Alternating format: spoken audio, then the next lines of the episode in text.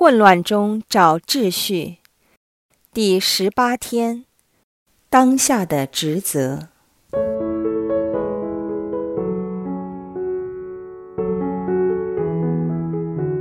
昨天我们提及过，如果我们经常在生活中的小事情上做错决定，最终就会误了大事。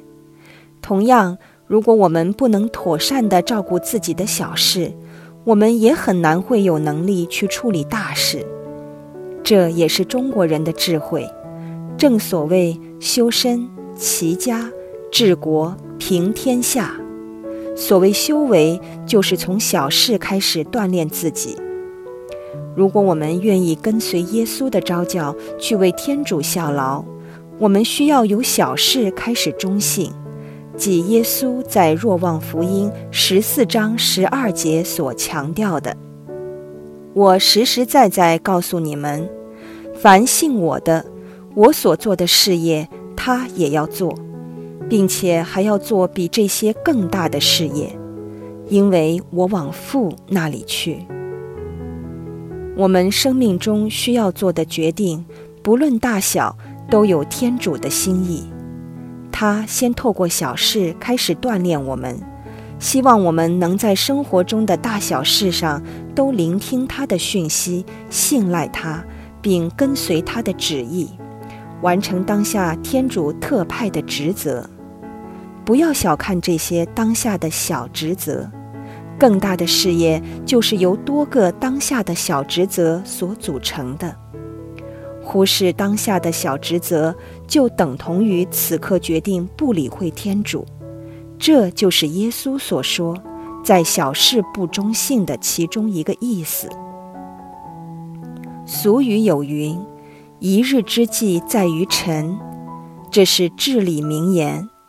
如果我们由一清早就开始与天主合作，去成全天主在我们身上想要成就的事，他的恩宠及力量就会由一清早开始充盈我们的生命，令我们更有动力及勇气去处理生活中的一切大小事及面对所有挑战。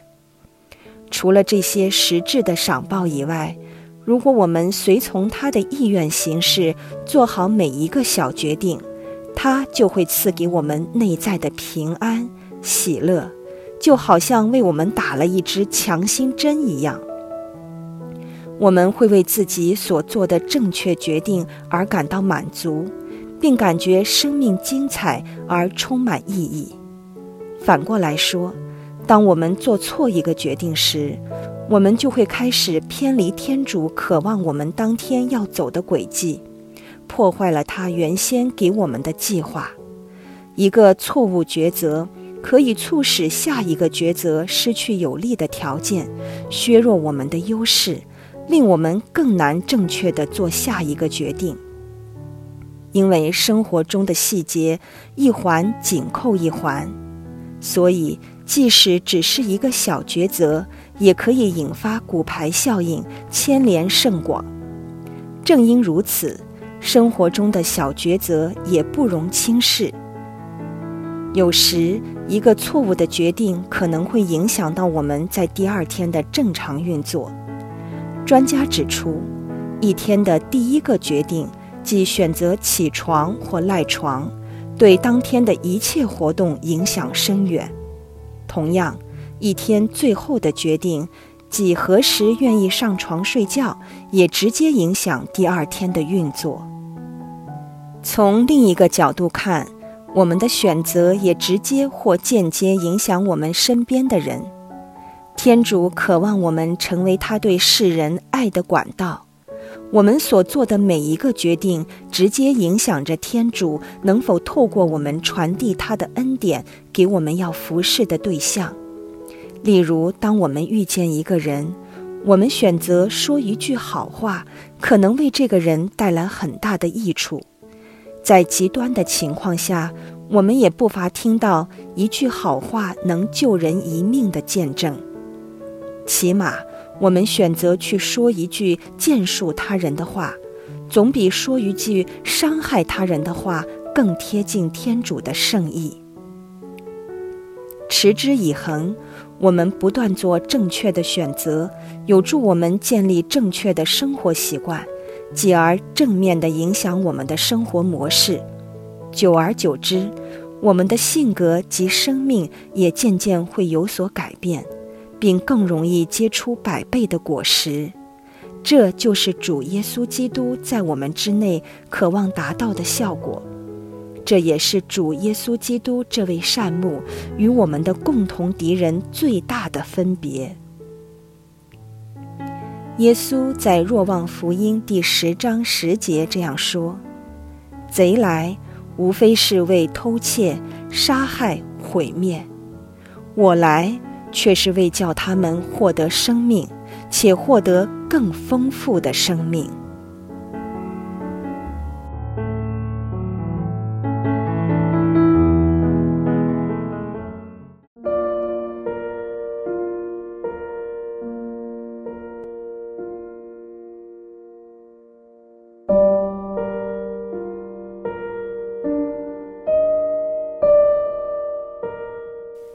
你是如何面对生活中的小抉择呢？你可曾轻率对待？有没有因为一个错误的抉择而带来一些坏影响？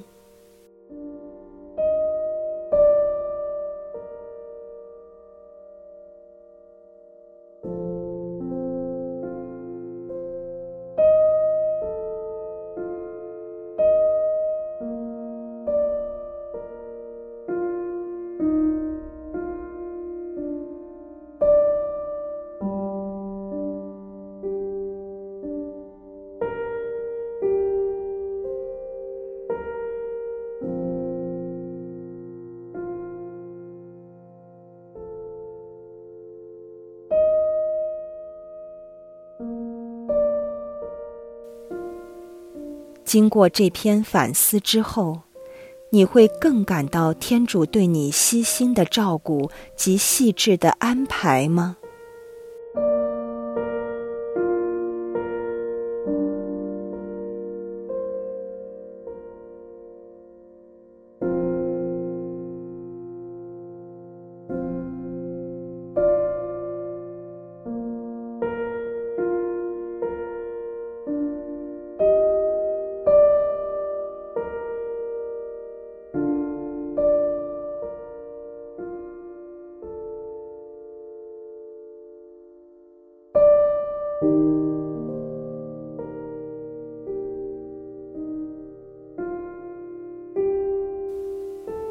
你会如何由生活中的细节开始，好好装备自己，去领受天主预许在你身上要成就更大的事业呢？